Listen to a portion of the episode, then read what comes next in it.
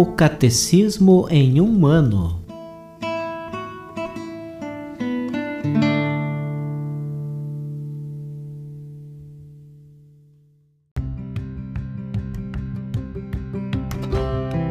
Olá, eu sou Alesiandro, seminarista da Diocese de Ponta Grossa, Paraná.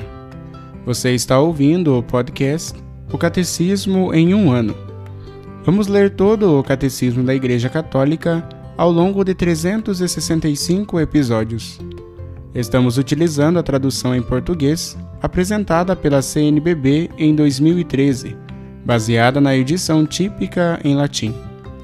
Baixe o plano de leitura por meio de um link que você encontra na página do Instagram, arroba o Catecismo em um ano, ou na descrição deste podcast.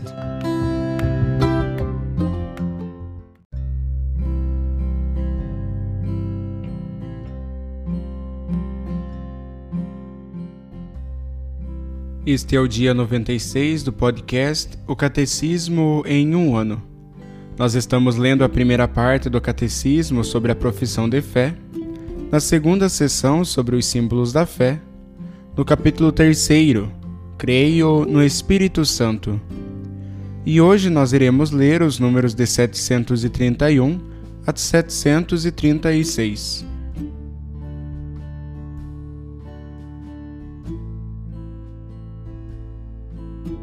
5. O Espírito e a Igreja nos últimos tempos. Pentecostes. No dia de Pentecostes, no fim das sete semanas pascais, a Páscoa de Cristo se realiza na efusão do Espírito Santo, que é manifestado, dado e comunicado como pessoa divina. De sua plenitude, Cristo, Senhor, derrama em profusão o Espírito. Nesse dia é revelada plenamente a Santíssima Trindade. A partir desse dia, o reino anunciado por Cristo está aberto aos que creem nele. Na humildade da carne e na fé, eles já participam da comunhão da Santíssima Trindade. Por sua vinda, que não cessa, o Espírito Santo faz o mundo entrar nos últimos tempos, o tempo da Igreja, o reino já recebido em herança, mas ainda não consumado. Vimos a verdadeira luz, recebemos o Espírito Celeste, encontramos a verdadeira fé, adoramos a Trindade indivisível, pois foi ela quem nos salvou o Espírito Santo, o dom de Deus. Deus é amor. 1 João capítulo 4, versículo 8 e 16. E o amor é o primeiro dom. Ele contém todos os demais. Este amor, Deus o derramou em nossos corações pelo Espírito Santo que nos foi dado. Romanos capítulo 5, versículo 5 pelo fato de estarmos mortos ou, pelo menos, feridos pelo pecado, o primeiro efeito do dom do amor é a remissão de nossos pecados. É a comunhão do Espírito Santo. Segundo Coríntios, capítulo 13, versículo 13. Que na igreja restitui aos batizados a semelhança divina perdida pelo pecado. Ele dá então o penhor ou as primícias de nossa herança. A própria vida da Santíssima Trindade, que é amar como ele nos amou. Este amor, o amor de 1 Coríntios capítulo 13, é o princípio da vida nova em Cristo, possibilitada pelo fato de termos recebido o poder do Espírito Santo. Atos dos Apóstolos, capítulo 1, versículo 8. Por este poder do Espírito, os filhos de Deus podem dar fruto.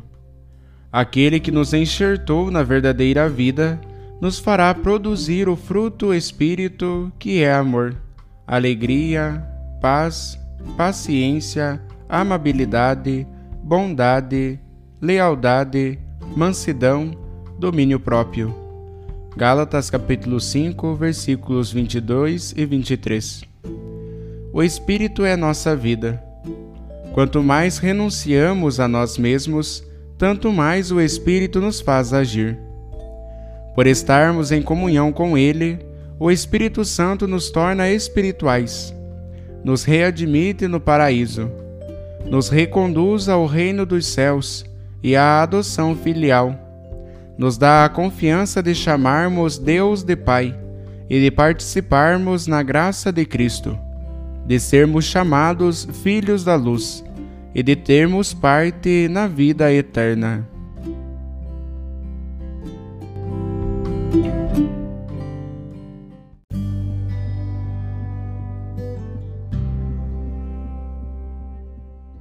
Como comentário adicional para o dia de hoje, nós iremos ouvir uma catequese do Papa João Paulo II, em ocasião da audiência geral, quarta-feira, 31 de maio de 2000.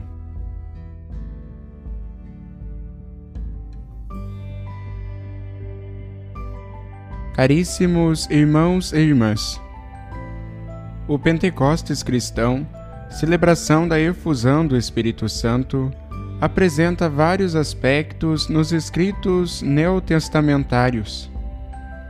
Iniciaremos com aquele que acabamos de ouvir delinear no trecho dos Atos dos Apóstolos. Este é o mais imediato na mente de todos, na história da arte e na própria liturgia. Na sua segunda obra, Lucas coloca o dom do Espírito no interior de uma teofania, ou seja, de uma solene revelação divina, que nos seus símbolos remete à experiência de Israel no Sinai, conforme Êxodo capítulo 19. O fragor, o vento impetuoso e o fogo que evoca o fulgor exaltam a transcendência divina. Na realidade, é o Pai que dá o Espírito através da intervenção de Cristo glorificado. Pedro diz no seu discurso: Ele, Jesus, foi exaltado à direita de Deus, recebeu do Pai o Espírito prometido e o comunicou-o. É o que vedes e ouvis. Atos dos Apóstolos, capítulo 2, versículo 33. No Pentecostes, como ensina o Catecismo da Igreja Católica, o Espírito Santo manifestou-se, deu-se e comunicou-se como pessoa divina. Neste dia, revelou-se plenamente a Santíssima Trindade, conforme os números 731 e 732. Efetivamente, toda a Trindade está envolvida na irrupção do Espírito Santo derramado sobre a primeira comunidade e sobre a Igreja de todos os tempos, como selo da nova aliança anunciada pelos profetas. Conforme Jeremias capítulo 31, versículos 31 ao 34, e Ezequiel capítulo 36, versículos 24 ao 27. A favor do testemunho e como fonte de unidade na pluralidade, em virtude do Espírito Santo, os apóstolos anunciam o ressuscitado, e todos os fiéis, na diversidade das suas línguas e por conseguinte das suas culturas e vicissitudes históricas, professam a única fé no Senhor, anunciando as maravilhas de Deus. Conforme o Atos dos Apóstolos, capítulo 2, versículo 11. É significativo observar que um comentário judaico ao Êxodo, evocando o capítulo 10 do Gênesis, em que se delineia um mapa das 70 nações que se julgavam que constituíssem a humanidade na sua plenitude, as reconduz ao Sinai para escutar a palavra de Deus. No Sinai, a voz do Senhor dividiu-se em setenta línguas, para que todas as nações pudessem compreender. Êxodo, Rabá, capítulo 5, versículo 9. Assim, também no Pentecostes de Lucas, a palavra de Deus, mediante os apóstolos, é dirigida à humanidade para anunciar a todos os povos, apesar das suas diversidades, as maravilhas de Deus. Atos dos Apóstolos, capítulo 2, versículo 11. Porém, no Novo Testamento, há outra narração a que poderíamos chamar Pentecostes joanino. Com efeito, no quarto evangelho, a efusão do Espírito Santo é situada na mesma noite da Páscoa, intimamente ligada à ressurreição. Em João, lê-se: Era o primeiro dia da semana. Ao anoitecer desse dia, estando fechadas as portas do lugar onde se achavam os discípulos, por medo das autoridades dos judeus, Jesus entrou. Ficou no meio deles e disse: A paz esteja convosco. Dizendo isto, mostrou-lhes as mãos e o lado. Então, os discípulos ficaram contentes por ver o Senhor. Jesus disse-lhes novamente: A paz esteja convosco. Assim como o Pai me enviou, também eu vos envio a vós. E tendo dito isto, Jesus soprou sobre eles, dizendo: Recebei o Espírito Santo. Os pecados daqueles que perdoardes serão perdoados. Os pecados daqueles que não perdoardes não serão perdoados. João capítulo 20, versículos 19 a 23. Também nesta narração joanina resplandece a glória da Trindade de Cristo ressuscitado que se mostra no seu corpo glorioso, do Pai que se encontra na nascente da sua missão apostólica e do Espírito efundido como dádiva de paz. Assim, cumpre-se a promessa que Cristo fez entre aquelas mesmas paredes, no discurso de adeus aos discípulos. O advogado, o Espírito Santo, que o meu Pai vai enviar em meu nome, ensinar-vos-á todas as coisas e fazer-vos-á recordar tudo o que eu vos disse. João capítulo 14, versículo 26.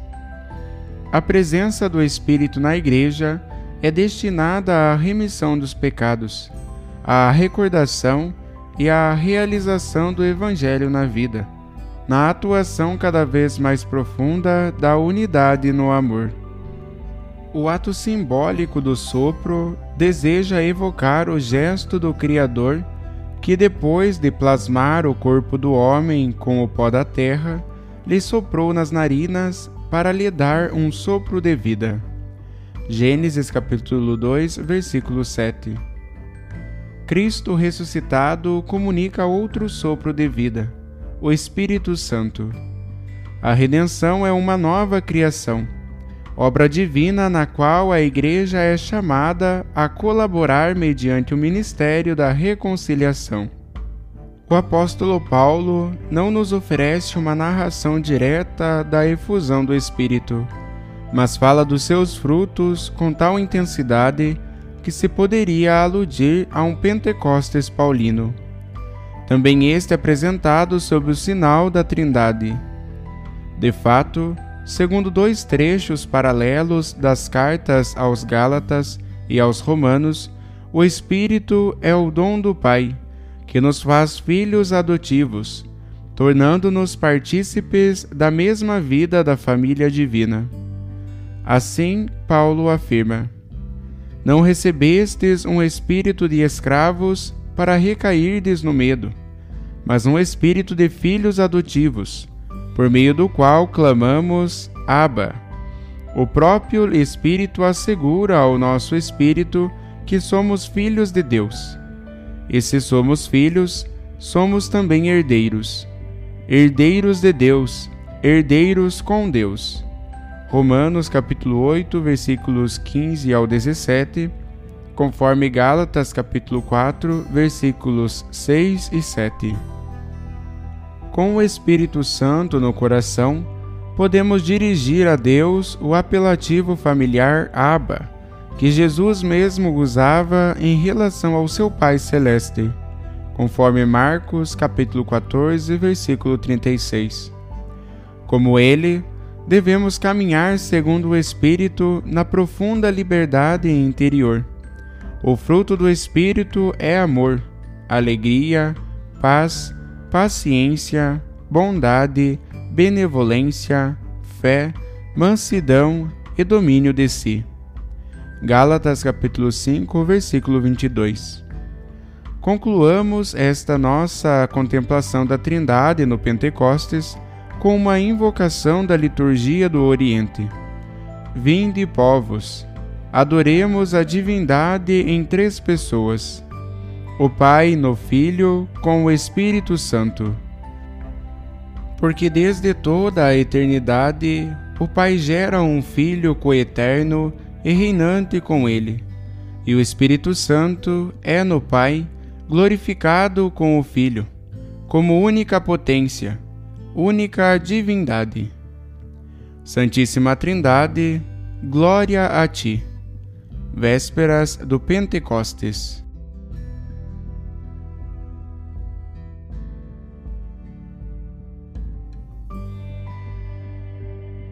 Os textos das catequeses papais encontram-se na íntegra no site da Santa Sé, vatican.va.